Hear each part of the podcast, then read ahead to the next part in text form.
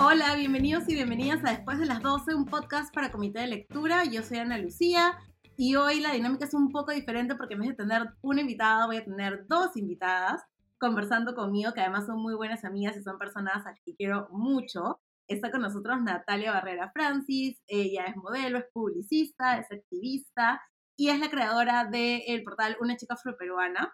Y también está conmigo Jocelyn Solano, que es la CEO de Prieta, que es un salón especializado en cabello rizado y además es parcialmente responsable por el nombre de este podcast. Así que me da muchísimo gusto tenerlas hoy día. Bienvenida Natalia, bienvenida Jos, ¿cómo están?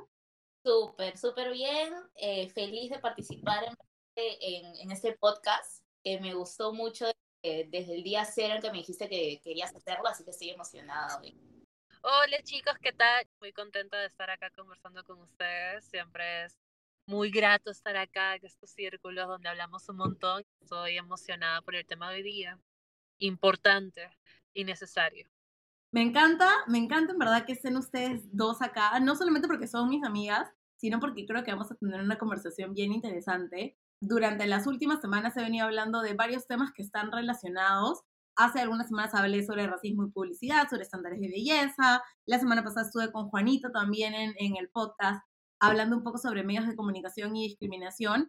Y ahora quería hablar con ustedes sobre un tema que tiene que ver con estos dos temas que están bastante vinculados, que es el tema de la estética, la industria de la belleza y el racismo, porque creo que hay una relación también en cómo se construyen estos estándares, quiénes son vistas como bellas, quiénes no somos vistas como bellas y cómo eso también impacta en habitar nuestros propios cuerpos, ¿no? en nuestras experiencias de vida.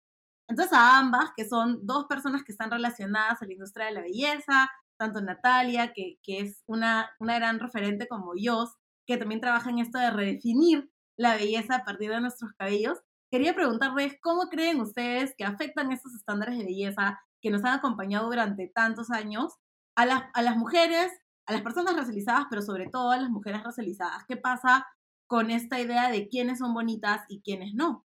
Bueno, creo que esto empieza desde la niñez, ¿no? Nos empezamos a construir como personas es desde chiquititas. Entonces, desde ahí ya nos están diciendo, oye, peínate, oye, ¿por qué tienes el pelo así?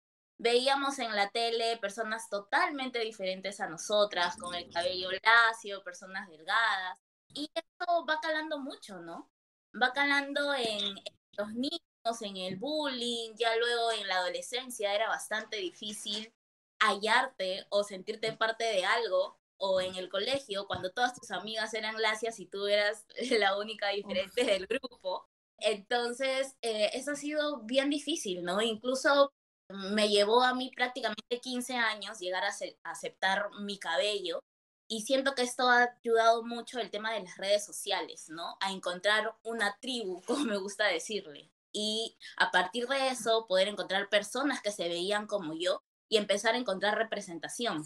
Recién ahí, casi a mis 25 años, entonces eh, siento que sí afecta mucho en cuanto a tu personalidad, tu autoestima, ¿no? Y también, obviamente, pues, en temas sociales, a conseguir trabajos, es mucho más difícil si es que tienes el pelo natural, a ser tomada como una persona eh, profesional, a sentirte pues que te vean como una persona capaz, porque ya desde que te ven con el cabello afro o con trenzas, ya piensan pues que solamente estás para, para cosas de arte, cosas de diversión y nada más, te quieren limitar a eso, ¿no? Entonces es un poco problemático. Lo que me di cuenta es que cuando yo iba a entrevistas con el pelo trenzado, casi nunca conseguía que juego, ¿no? Entonces siempre era que tenía que ir o con el pelo muy sujeto, en moños o la y ya ni hablar cuando empecé a dejar mi pelo al natural, ¿no? En verdad que jamás me llamaron para ningún trabajo. Y incluso cuando eh, tuve una entrevista ya con el pelo natural, me dijeron, oye, todo bien con tu currículum, me gusta mucho la experiencia que tienes, pero tienes que hacer algo con ello. Siempre está ese pero, ¿no? Entonces, era como que, ¿por qué tienes que ver, por qué piensas que, que soy insuficiente solamente por cómo me veo, ¿no? Cuando como me veo no va, no sé, a hacer un aporte en la empresa en realidad. Exacto. A eso. Por algo que es propio tuyo y de tu naturaleza, ¿no? No es algo lo cual estás cambiando, sino es propio tuyo, ¿no? Creo que es ahí donde afecta más, ¿no? En la construcción de nuestras imágenes como personas mediante vamos creciendo. Ahí, pues, todo este tema de los estándares de belleza, pues, afecta. Y creo yo que también una de las cosas más difíciles es cómo vamos a ser ajenas a nuestros propios cuerpos, a nuestros propios vehículos, ¿no? El, supuestamente aquel cuerpo que te ayuda a vivir, a existir en este planeta, pues rechazarlo desde temprana edad, ¿no? Entonces estos estándares te dicen quién puede, quién no, quién sí, quién no, quién es más bella, quién no. Y vamos creciendo sabiendo que nosotras muchas veces somos aquel no, ¿no? Y en cómo nos desarrollamos con los demás, a mí me afectó mucho en ese aspecto, ¿no? Cómo me desarrollo con los demás, cómo me desarrollo con los hombres. Fue un trabajo muy, muy difícil, pero de a pocos, ¿no? Tuve que ponerlo, una, o sea, me acuerdo terminar el colegio y haber tomado esa decisión a los 18 años, como que, ok, si tú no te quieres, nadie te va a querer. Tienes que empezar por ti misma, ¿no? El amor tiene que empezar por ti misma.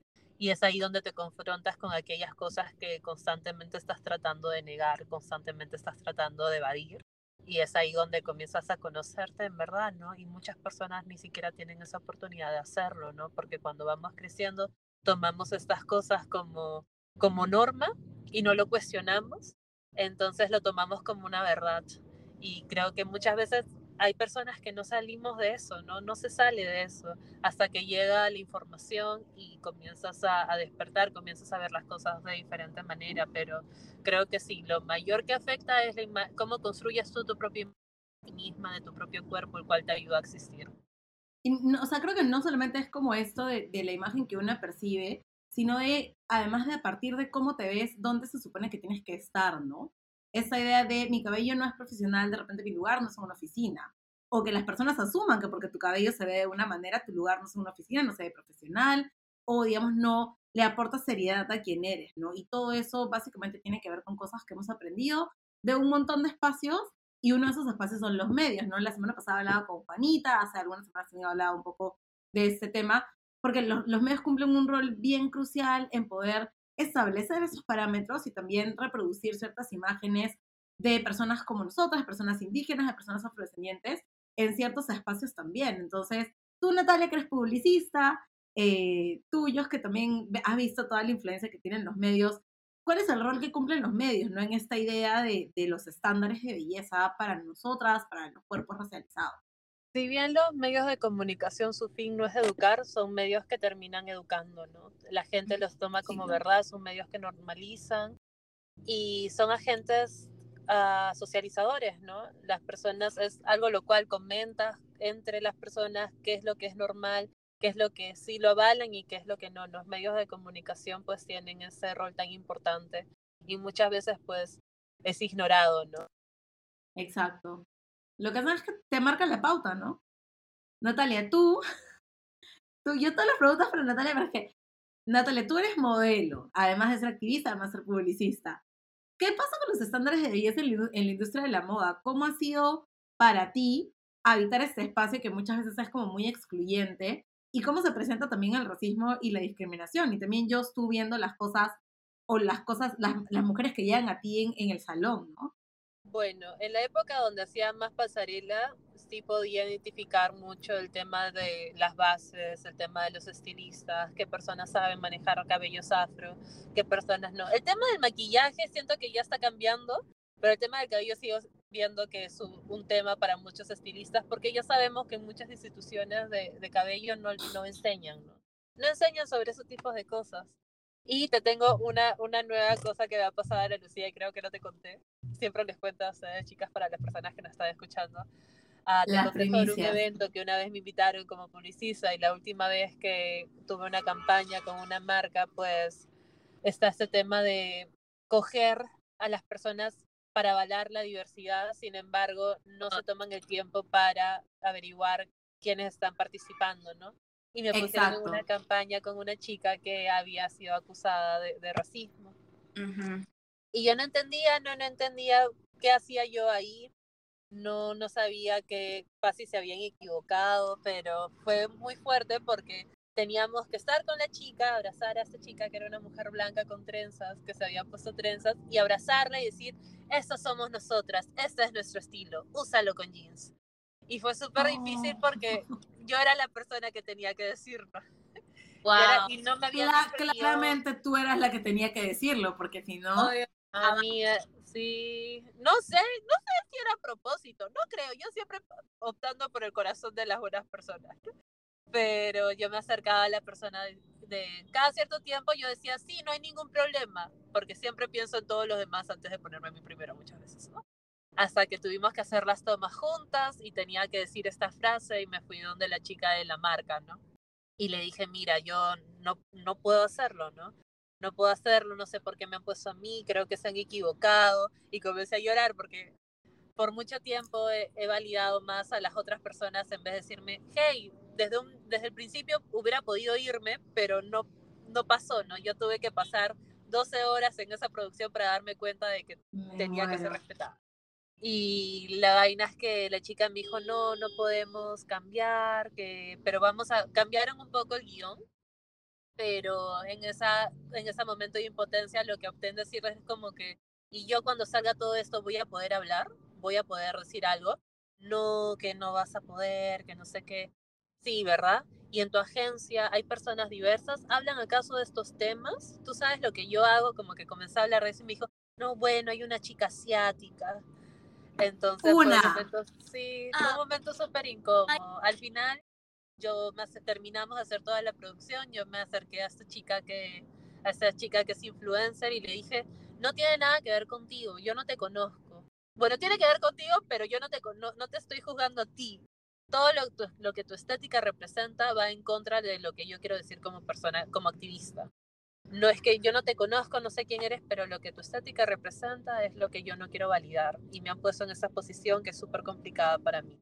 Súper incómodo además, porque Sí, estás eh, la campaña salió. ¿no?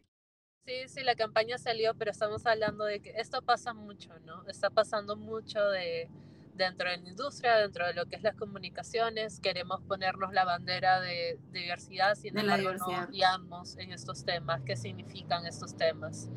Y tienen que pasar estos momentos súper incómodos para recién comenzar a hablarlo. No creo que una persona se tiene que comer todo eso, ¿no? Ellos no me pagan el psicólogo, pero sí fue muy, muy fuerte. También está este problema de que, bueno, se nos dificulta un poco hablarlo por miedo a esto de que, bueno, ¿qué van a pensar de que de repente soy una persona difícil o no, mejor me lo guardo para no perder el trabajo? Y en verdad esto no debería de ser, ¿no? Sí, es, complicado esto y también eh, creo que ellos necesitan asesorarse un poco más en cuanto a campaña porque ya está bien, ellos quieren mostrar a una persona de repente, no sé, fresca, pero eso no es lo que representan las trenzas, ¿no? Luego cuando, cuando lo que para ellos es un look, entre comillas, de festival, de algo veranesco, para nosotros es algo que siempre llevamos, ¿no? Exacto.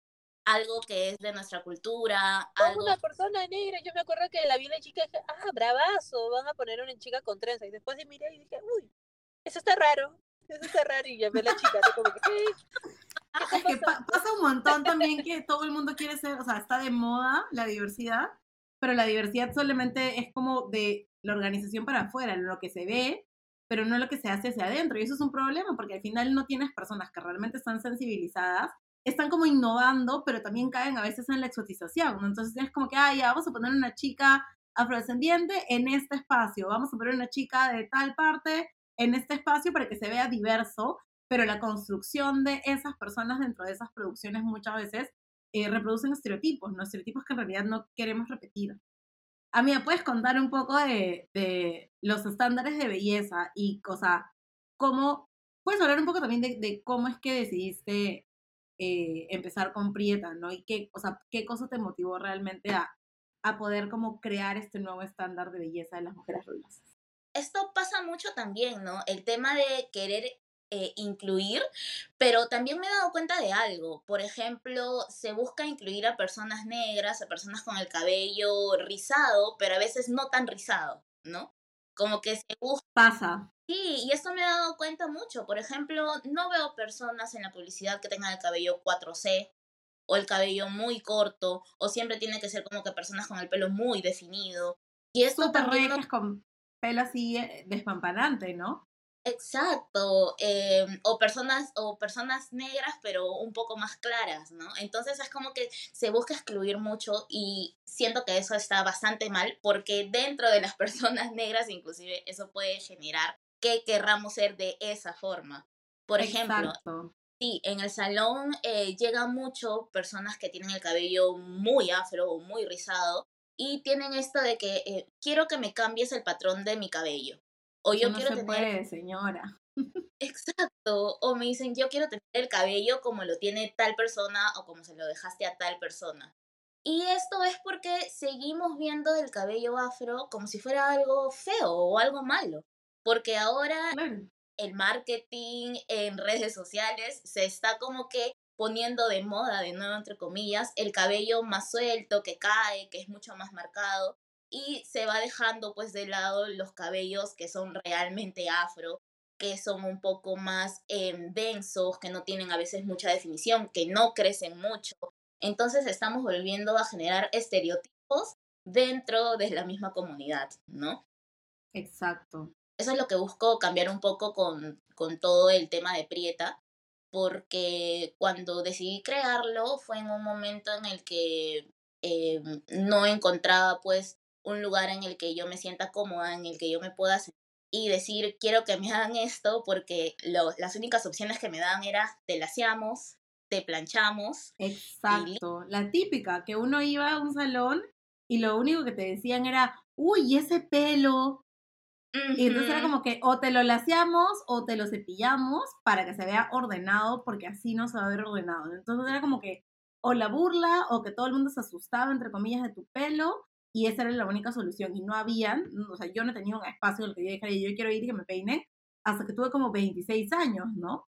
Sí, incluso esto es bastante problemático porque lleva a hacernos pensar de que en realidad como estamos no está bien, por el simple hecho de que vamos a un espacio en el que no hay profesionales que estén capacitados para entender y atender el cabello que tienes y tus necesidades, ¿no?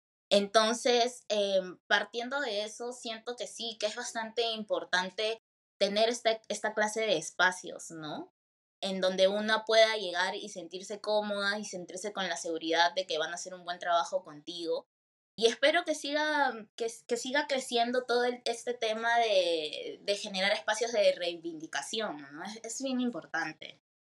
Sí, a mí me parece impresionante cómo ha crecido este movimiento de mujeres que ha decidido dejar de lasearse el cabello, ¿no? Que era algo impensable hasta que, no sé, yo, yo dejé de lasearme el cabello cuando tenía 19, eh, básicamente porque o sea, me aburrí y me parecía que era un gasto de tiempo y de dinero y que me iba a quedar calva eventualmente. Pero claro, dejé de lasearme el pelo y no sabía qué hacer, ¿no? Entonces era como, no sé qué hacer porque ya me lo, ya me lo dejé de lasear. Todo el mundo eh, algunas personas reaccionaron más o menos bien, algunas otras personas no reaccionaron tan bien, no sabían cómo tomarlo, pero no habían tampoco esos espacios donde yo pudiera decir voy a abrazar mi cabello afro con otras personas, inclusive de la misma comunidad, porque creo que hasta ese tiempo la mayoría de mujeres o tenían el cabello trenzado todo el tiempo o lo tenían laseado, porque no habían esas opciones de voy a cuidar mi cabello, le voy a dar amor, porque es parte de mí, ¿no? Este, pero yo creo que ya, ya he hablado antes en el podcast de que normalmente para nosotros nuestro cabello es como el inicio del descubrimiento propio también, ¿no? Esta idea de me voy a aceptar con todo aquello que es parte de mí y algo que es parte de mí es mi cabello. Entonces, por muchísimos años, la mayoría de mujeres afroperuanas, eh, probablemente de nuestra generación, de una generación anterior, nuestras mamás, nuestras abuelas, tenían el cabello laseado. O sea, nunca era como, era algo poco común que tuvieran el cabello natural y si lo tenían natural lo tenían muy chiquito porque nadie, nadie estaba acostumbrada a que se puedan dejar su cabello natural como era, ¿no? Entonces sí creo que es como que este nuevo movimiento es bien poderoso en tanto nos ayuda también a, a, a convivir de manera armoniosa con todo lo que somos, ¿no? Sí, para mí, como tú dices, ¿no? El dejar mi cabello natural fue mi despertar, porque cuando yo llevaba el cabello lacio, para mí estaba eh, muy cómoda, me hacía sentir muy segura llevarlo así. Y ya cuando dejé mi pelo al natural, fue ahí donde empecé a notar que sí, la gente te ve diferente por llevar tu cabello así, que eh, sientes más burlas, sientes más racismo, las personas empiezan a fijar un poco más en ti en, en, en muchos espacios. Eh, los hombres no te ven igual. Eh, en el lado laboral pasa lo mismo, ¿no? Entonces, eh, sí, es, es muy importante todo este cambio que hay ahorita en, en toda la comunidad y todo el movimiento de ya llevar el cabello natural, ¿no? A Natalia le tocó más joven, creo, ya dejarse su cabello natural. Este, Bueno, este, Yo a los 18, no ha pasado, bueno, hace ya como 6 años. Yo a los Y 20, es Jocelyn es la que ha, ha durado más lacia. ha, sí. ha durado más. Yo duré menos, yo duré menos, duré como seis años, creo, nomás, porque me lo empecé a hacer a los 14. Y a los Mm. 19 ya estaba como, adiós, no puedo más con esto. Pero igual, a Pero es bien difícil, ¿no? Porque claro, es como que dices, ya, este es el estándar de belleza, este estándar no se parece a mí. ¿Qué puedo hacer para parecerme, aunque sea algo, a este estándar de belleza? Y la única respuesta es, me voy a demasiado, quedaba todo duro y no se movía con el viento. Claramente, no se mueve, uno quiere el cabello liso como el viento, porque tú ves que el cabello liso como el, como el viento es todo lo que existe, ¿no? Y también, como decía yo hace un rato, esta idea de los rulos perfectos, ¿no? Los rizos definidos, que ni siquiera eran rizos como rizos como nuestros patrones, sino eran básicamente bucles o rizos armados, eh, a los que uno aspiraba, ¿no? Porque era lo único que veía y era como, este es el límite al que llegamos con el estándar de la belleza. Entonces, si no te amoldas a esto, entonces nadie te va a ver como bella, ¿no? Es una cosa bien fuerte.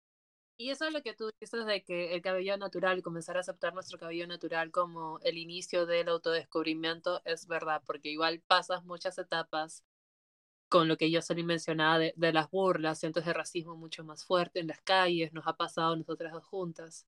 Y, uy, sí, está peleado. y, y comienzas a pasar varias etapas, ¿no? El, el miedo de salir a la calle, qué dirá tu familia, ah, el bonita y al momento de salir a la calle, pues ah, sales recta y regresas toda bajoneada y, y erguida, ya no, ya no recta, ¿no? Y creo yo que hay un- el punto final es, ok, me quiero mundo, ya no puedes hacer nada para hacerme sentir menos, ¿no? Ya pasé por todas Exacto. y no saben todo lo que me ha costado para aceptarme, porque también es esta etapa de, me acuerdo yo en el instituto había una chica con rizos mucho más sueltos que los míos, y yo ya había estado como que dos años con mi cabello natural, pero sin embargo la seguía mirando y decía, ¿por qué no es así? ¿Por qué Claro. no Ujú. ¿Por qué lo tengo que tener tan grande, no? ¿Por qué se tiene que ir para arriba? ¿Por qué no se nota que, o sea, no se nota esa parte del encogimiento que, que me crece, ¿no? Lado de ser con chicos y muchas veces a mí me han confundido con, con ser un hombre y es como que, men, el hecho de comenzar a sentirte atractiva de nuevo en tu naturaleza, ¿no? Pero es un proceso el cual cuesta, pero vale la pena.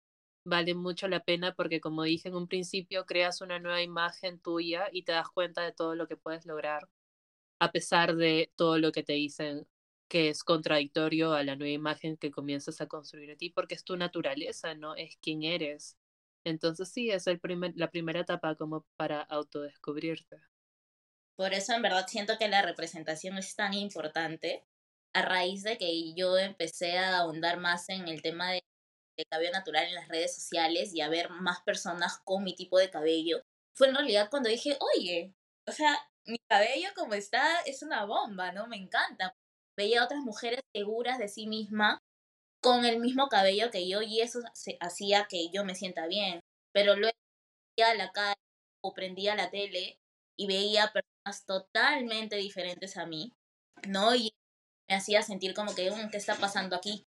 Incluso en la pandemia fue en donde eh, eh, siento que creé una comunidad muy fuerte, en donde se- me sentía muy empoderada, pero cuando empecé a salir a la calle, me pasaba esto de que la gente me veía con el pelo súper frondoso y se empezaba a Como si reír. fueras un fenómeno. Exacto, ¿no? Entonces era bien difícil, ¿no? Eh, eh, salir de la virtualidad a la realidad y sentirte como que, ay, no, me, me siguen bien raro. Y hacerte notar de que eres diferente, ¿no? Yo me acuerdo esa vez que sube con Jocelyn, estábamos caminando por la calle y un señor nos pone un apodo y el peruano tiene, la gente tiene esa necesidad de decírtelo, de gritarle a una persona que no conoce en lo absoluto. Nunca voy a entenderlo, sinceramente yo no, no lo comprendo. Si alguien me lo puede explicar de dónde nace gritarle a una persona que no conoce, pues me lo dice. Pero pasa mucho, ¿no? Entonces yo creo que es ahí donde esas agresiones se magnifican, ¿no? Evitarle a una persona o insultarla simplemente por cómo luce es, es lo más fuerte. Algunos gritan, algunos no, pero también es un trabajo poder responderle, ¿no? A veces no estás con las ganas. Y es como un desgaste emocional también, ¿no? Tener que explicarle a todo el mundo o andar con cuidado en la calle de que nadie te toque el pelo, ¿no? Justo el otro día estaba en el centro y una chica prácticamente medio metro se estiró para agarrarme el, el Qué pelo. irrespetuosa la gente. Sí, y, y es algo que pues, yo no soy tu mascota, ¿no? Mi pelo es parte de mi cuerpo, no me toques si yo no te estoy dando mi consentimiento, ¿no? Este, e- eso es lo que muchas personas no comprenden, es, es bastante invasivo. Sí, Yo he regresado llorando a mi casa. Me acuerdo la última vez, una de las últimas veces que, que lloré y decidí como que, ¿sabes qué? Hasta acá, esa es la última vez que voy a, voy a pasar por algo así, ¿no? Y estaba caminando y me gritaron un nombre de un futbolista y ahí yo volteo, ¿qué miércoles me has dicho? Me has visto con cara que quiero escuchar tu comentario y yo no soy, yo no era muy confrontacional, no era de esos tipos de personas, me pongo nerviosa y me da como que ansiedad. Ah, recién reconozco que lo que estaba pasando fue un ataque de ansiedad porque no podía contenerme. Después de haber insultado al señor, me volteé, comencé a llorar y no dejaba de temblar, ¿no? Y cuando llegué a mi casa, cerré la puerta, estaba llorando y mi hermana me decía, ¿qué pasa? ¿Te ha robado tu celular? Y yo le decía, no, estúpida, me quiero ir a ese país de mierda, no me quiero largar. Y no podemos llegar a ese punto de querer coger nuestras cosas e irnos simplemente porque no aceptamos o no nos aceptan en los espacios donde crecemos, ¿no? Ese espacio es tan mío como tuyo y tienes que aprender a respetarme, ¿no? Y, y creo que es un proceso el cual el peruano aún tiene que, que trabajar en, porque sigue sucediendo. Sí, pasa todo el tiempo, en verdad. Entonces, esta idea de sentirte extraterrestre o que te sientes como el diferente, como si tuvieras algo malo, o estas transgresiones de tu cuerpo, ¿no? El querer tocarte el pelo, o decirte, ay, qué bonito, y entonces extender tu mano y agarrarte el pelo, son estas muestras de que efectivamente nos cuesta un montón lidiar con la diferencia de los demás, ¿no? que no nos hemos educado en también ver estas diferencias como algo que puede ser común en, en alguna persona, no es como no todas las personas tenemos pelo lacio, no todas las personas tenemos rizos perfectos, perfectos entre comillas, también porque esta idea de los rizos perfectos tiene, tiene que ver con un tipo de patrón de rizo, un tipo de color de piel, entonces Y está creo bien. que es, es bien completo, está bien, claro, pero no, o sea, no es algo que somos todas, ¿no? Cada una tiene un patrón distinto, cada uno tiene un color distinto, eh, pero estos estándares que nos dictan qué cosas tenemos que hacer o cómo se define lo estético, qué se ve bien, qué se ve profesional, qué se ve ordenado, este, tiene muchísimo que ver también con, con el color de piel y lo que hemos heredado de un sistema racista que nos habita, ¿no? Que es como algo bien complejo. Y Natalia, estás hablando un poco de cómo nos cuidamos, ¿no? Cómo realmente hacemos que estas cosas sean más llevaderas. Para, para ambas, ¿cuáles creen o cuál, cuál creen que es la importancia del autocuidado, ¿no? El cuidado de nuestro cuerpo, el cuidado de nuestro cabello. Ya habla un poco de eso, pero, pero también quiero explorar esta parte es de este encuentro bonito que uno tiene con su, con su propio ser a partir del cuidado de nuestros cuerpos, de la aceptación de nuestro color de piel, de la aceptación de nuestros cabellos. ¿Cuán importante es eso para nosotras? Yo creo que es sumamente importante y no hay mejor ejemplo que mis clientas, porque muchas de ellas llegan con, con una actitud un poco temerosa, eh, un poco incrédulas al salón. Y cuando termina todo el proceso, ves completamente el cambio, ¿no? En verdad salen mujeres completamente diferentes luego de eh, que han pasado por un corte que en realidad se ajusta a, los que, a las necesidades que tienen ellas, ¿no? Y sus cabellos, en verdad. Me parece que es bastante importante, lo he visto en niños también, eh, la seguridad que sienten de estar en un espacio seguro en donde saben que van a, van a, a, tener una buena atención. Eh, me pasa también mucho a mí luego de, de un día muy cansado, eh, el darme un poco de autocuidado me ayuda a, a conectar de nuevo conmigo, con mi cuerpo este, y me ayuda también a, a, volver a mi centro, ¿no? Creo que eso es bastante importante. Creo que en cada momento donde una tiene su día de lavado es el momento donde se sienta frente al espejo y tiene sí. esos momentos que recuerda. Yo, yo, yo lo utilizaba de esa manera. En esos momentos donde me lavo el cabello y me toca, a veces reniego porque a veces pues sí me toma un tiempo y digo, ¿cómo miércoles lo hago más rápido? ¿no? Ya llevo como cinco años peinando. Pero es un ritual, es un ritual Pero, en verdad.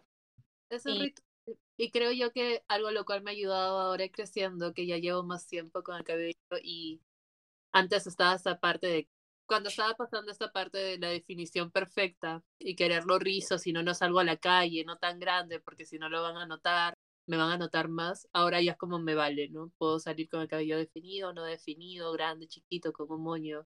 Es algo normal propio de mí.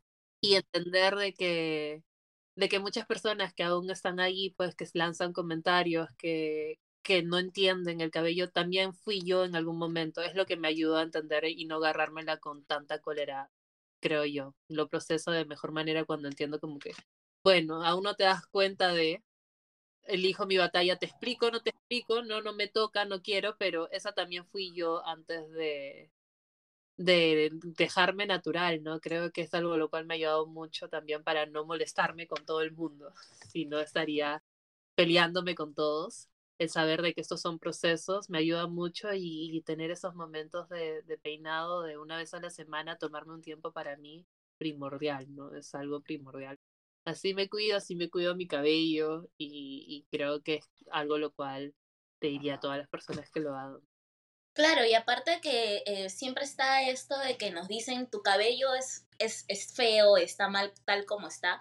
Y el tema de darle un cuidado, de eh, tomarte el tiempo, de definirlo y todo, nos da un valor, ¿no? ¿no? O sea, nos da a nosotros mismos esto como que no, tú no tienes por qué decirme cómo se ve mi pelo o cómo se tiene que ver. No, no quiere decir que porque es diferente a los demás es feo, entonces siento que eh, al darle amor le lo estamos también reivindicando y dándole un... espacio. Exacto, ¿no? Yo, yo siento que eso es muy bonito y, y muy poderoso también. Y algo lo cual a mí me parece caso que tú sí, Yo, yo también creo que es como sobre que ve a sus clientas entrar y salir y son personas nuevas, yo creo que lo que tú haces, pues, es hacerla sentir comprendida, ¿no? Llegas a un espacio donde, ah, ok, acá hablamos el mismo idioma, no hay nada de mal. Entonces, sí o sí ves esos cambios, ¿no? Ves a las personas que llegan con solamente definiciones limitadas de qué significa y van, van aprendiendo más sobre su cuerpo, ¿no? He escuchado esas conversaciones y es eso, no es sentirse comprendida, es sentirse normal, ¿no?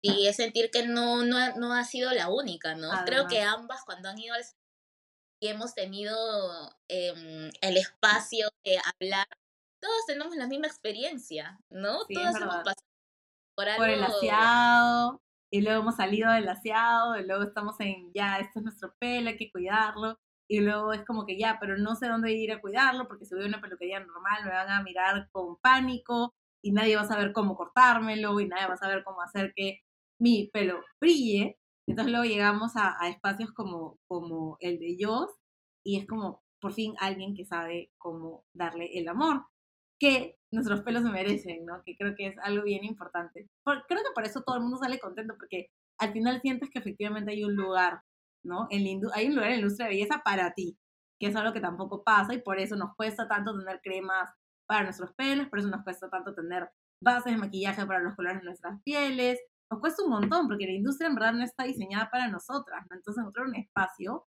siempre es como muy reconfortante. Sí, incluso dentro de esto, como les mencionaba antes, hay que cuidar mucho esto de que no se desvirtúe, ¿no? Porque si bien estamos haciendo, estamos buscando hacer un cambio, siempre siento que el sistema siempre trata de meterte como que ya puedes tener el pelo rizado, pero no muy rizado, ¿ah? Porque ya es como no se ve bonito, no se ve tan bonito. Entonces ahí también hay que, hay que tratar de, siempre reajustar eso, ¿no? Porque tampoco el tema no es salir de la esclavitud del asiado para ahora meterte a la esclavitud, a la esclavitud de... Y que si el rulo no está perfecto, entonces bye, ¿no? Claro. Claro. Y solamente les gusta cuando está mojado y recién definido. Espérate. Exacto. Por. Sí, sí. Yo creo que pasa Eso Pasa demasiado cuando ya tienes como que el patrón de, de 3B para arriba, ya la cosa también se pone más complicada. Y tú hablabas acerca de ese tema de salir con chicos y cuál es, o salir con personas y cuál es el concepto que tienen estos de nosotros, pues es complicado. Yo salía con un chico que me decía que con trenzas pues le usaba más. Pero estas son extensiones, son extensiones, ¿por qué no me dices más con, con mi cabello crespo? Que literal así soy, pues. Exacto. Y así soy, así es mi naturaleza. Red flag. Sí. Red flag, claro, podría ser una, ¿no? Pero sí, pasa, pasa un montón. Y, y en esta idea de desvirtuar, aquí voy a hacer una pregunta medio, medio con truco, pero en esta idea de desvirtuar, como ustedes dicen, hay, ahora hay como toda esta industria creciente de cabello, de revalorar, reivindicar la belleza de las mujeres racializadas. Eh, y ha crecido un montón el valor estético que tienen estas cosas como el cabello, como las trenzas, como las curvas, como los labios grandes y etcétera. ¿Cuáles podrían ser algunas cosas perjudiciales de esta de este creciente interés o este gusto por la estética de las personas racializadas, ¿no? ¿Qué, qué riesgo nos corremos cuando en realidad estas cosas dejan de ser procesos reivindicativos y empiezan a, a ser algo banal o a ser vistos como algo que no tiene el significado que nosotras le damos? Bueno, para empezar que se les quita el valor que, que tienen, ¿no? Eh, al inicio, por ejemplo, el tema de las trenzas, ¿no? Que es algo tan importante para nosotros en nuestra cultura, que es algo de que eh, lo vemos como algo del día a día, es un estilo protector, que lo usamos de repente más en invierno, pero ahora no. La gente, para la gente, ay, es un look del verano. Ay, que quiero cambiar mi look, quiero verme más fresca, quiero verme más chévere. más urbana. Sí, super street, más urbana, y me hago mis trenzas en verano. Quema me quema el cuero cabelludo, pero yo quiero verme street. Se me cae la mitad de mi pelo, pero no, yo quiero mis trenzas. Entonces es como que se desvirtúa mucho esto y siento también que se nos hipersexualiza, ¿no? Incluso las niñas también. Este, es, es un poquito como que ya, sí, las mujeres blancas ahora quieren tener los labios gruesos, que quieren tener más trasero. Entonces ven a una niña desde niñas, ¿no? Que tienen esas características y ya eh, siento que eso es un, un poquito... Mm, ¿no? Creo que te pierdes, todo el proceso, ¿no? Te al solamente verlo como estético te pierdes todo el proceso de lo que en verdad podría sumar a tu vida y lo que en verdad significa en la parte, en la manera en la cual crecemos, ¿no? Y esta parte que tú dices sobre la exotización, fetechización, es todo un problema porque nosotros en los mismos espacios, sin embargo, se les alaban a otras por características nuestras, ¿no? Por elementos nuestros. Y es, es un tema, ¿no? Es, eh, para mí sigue siendo muy complicado porque como navegamos en el mundo nos siguen diciendo tú no. Tus cosas sí, pero tú no. Tú no entras, pero tú Básicamente.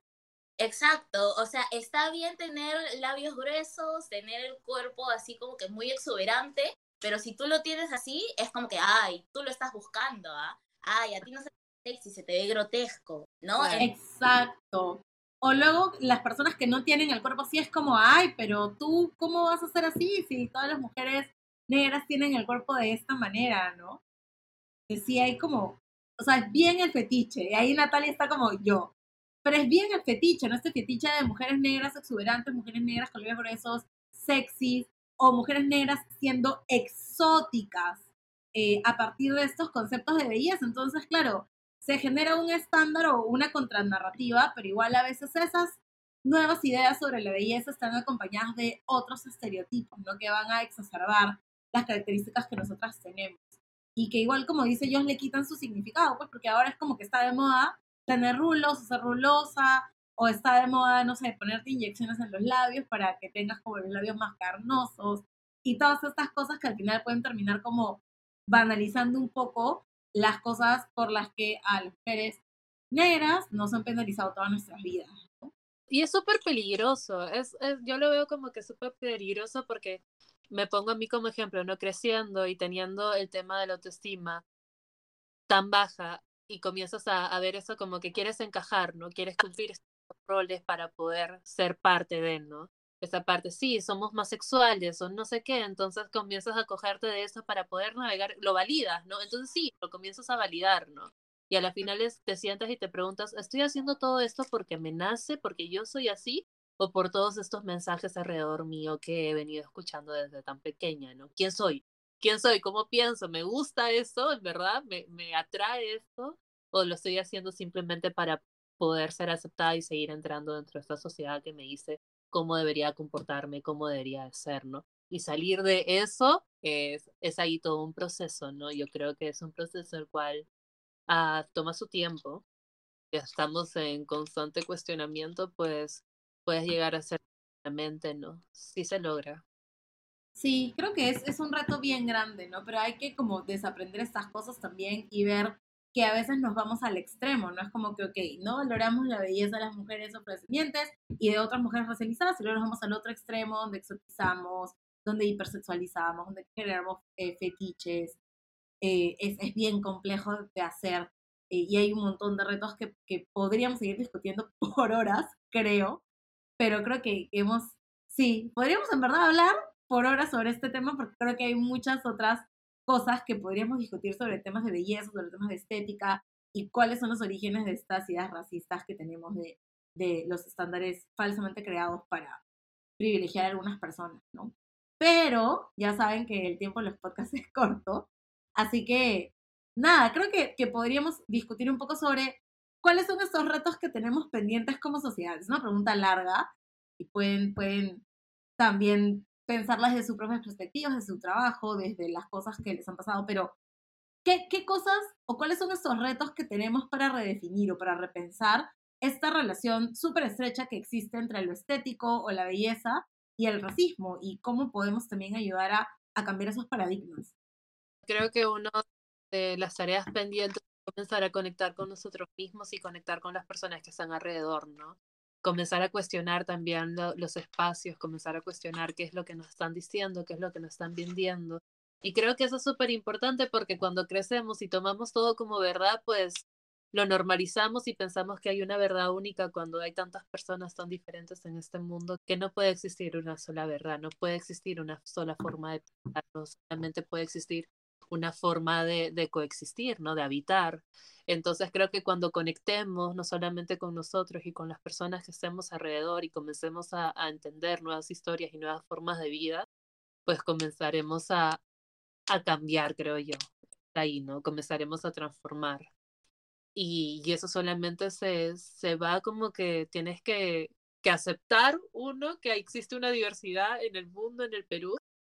Creo también que es importante empezar a hablar desde nuestros espacios, desde la familia, desde los amigos, ¿no? Muchas veces nos quedamos calladas por el hecho de que, ay, bueno, ya.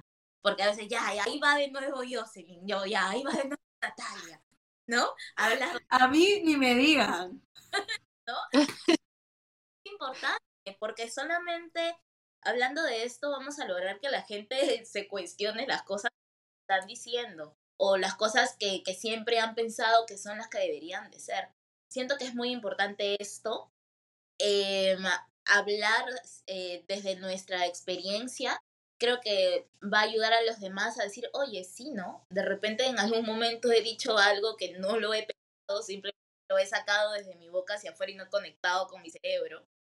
Este, esto está un poco mal, ¿no? Va a ayudar a que se cuestionen y también hacia las demás personas racializadas, ¿no?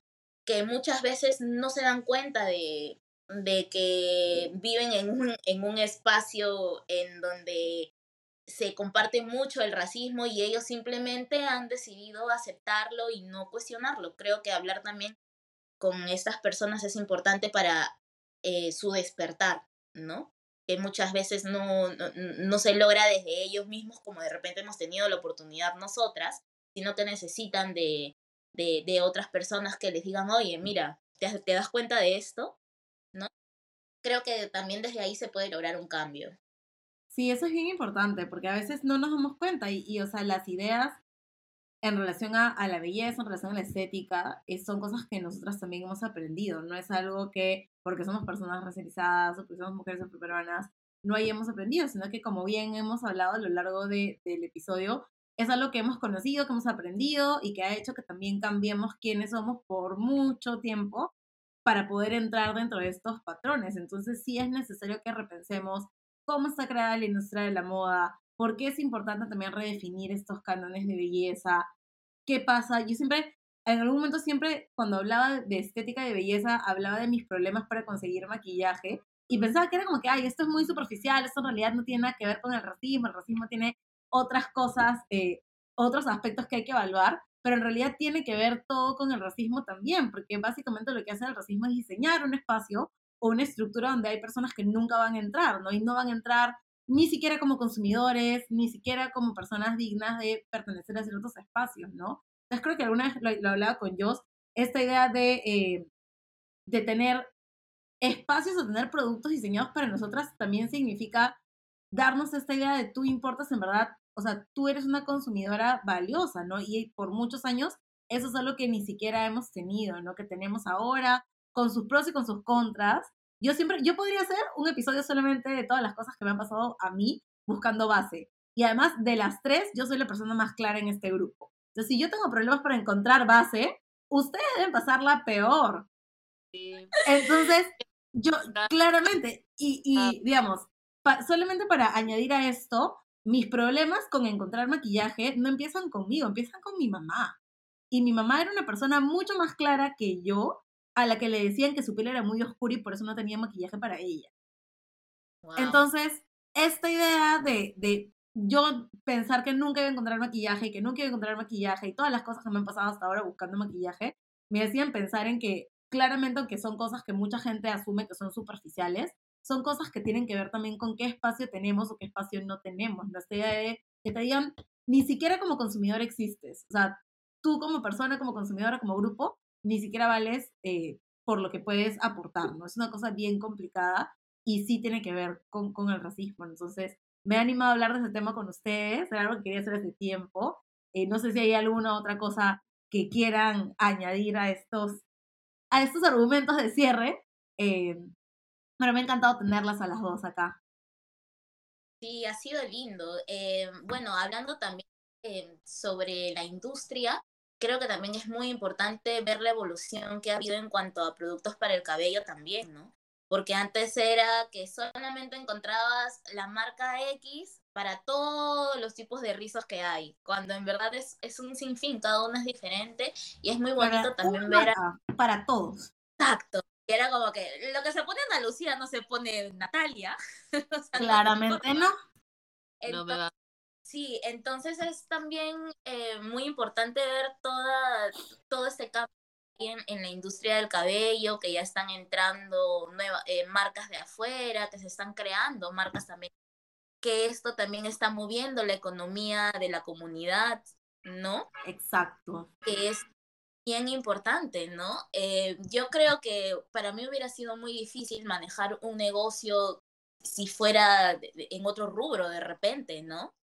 Creo que por la falta de oportunidades, porque yo sí siento que em, se han abierto muchas puertas a raíz de que se está abriendo la industria aquí en cuanto al cabello natural, ¿no? Entonces creo que eso está generando muchas oportunidades para la comunidad. Bueno, yo diría a las chicas que quieren comenzar a, estar en ese camino de comenzar a aceptar sus cuerpos, pues que no tengan el momento en el cual ya tengas la decisión, pues tómala, ¿no? Es un proceso muy importante, pues comenzar a reconocerse, comenzar a encontrarse, comenzar a entenderse. Y vale la pena. Yo si lo pudiera volver a repetir, lo repetiría. Creo que cada momento valió la pena porque me pone a mí como hey, puedes con todo, ¿no? Puedes con todo porque escuchas constantemente tantas cosas que te dicen que no y es como, ¿cómo me vas a decir no a mi propia existencia? Entonces... Exacto. Sí, pasas por esos momentos donde comienzas a decir, ok, soy, soy una persona fuerte, he podido pasar por este proceso y no me, no me he dejado de dejar, ¿no? Muestras muchas cosas y hay una, acá hay un grupo de personas que estamos acá presentes, hay muchas personas como yo, que, que están teniendo esos espacios donde puedas sentirte entendida. Y sí, tomen la oportunidad, háganlo. Y sí, eso es lo que voy a decir. Háganlo, quieran. Amigas queridas, ¿dónde las encontramos? ¿Cómo podemos encontrarlas? ¿Cómo están en redes sociales? ¿Qué puede hacer la gente si las quiere seguir? Que claramente van a querer seguirlas. Eh, bueno, yo estoy como eh, Prieta Perú en Instagram, en Facebook y también en TikTok. Así que por ahí me pueden seguir, pueden ver todo mi trabajo, pueden también unirse a esta comunidad tan bonita en donde van a encontrar una red muy chévere de apoyo y productos especiales para nuestro tipo de cabello. Y a mí me pueden seguir en Instagram como natalia.barrerafrancis. Ah, si es que quieren ver el contenido de una chica afroperuana, pues está en YouTube, tenemos video. Y yo soy Ana Lucía Mosquera Rosado. Este fue un episodio divertidísimo con Jocelyn y con Natalia. Este podcast se llama Después de las 12 y es un podcast para comité de lectura. Felices fiestas y nos vemos en el siguiente episodio.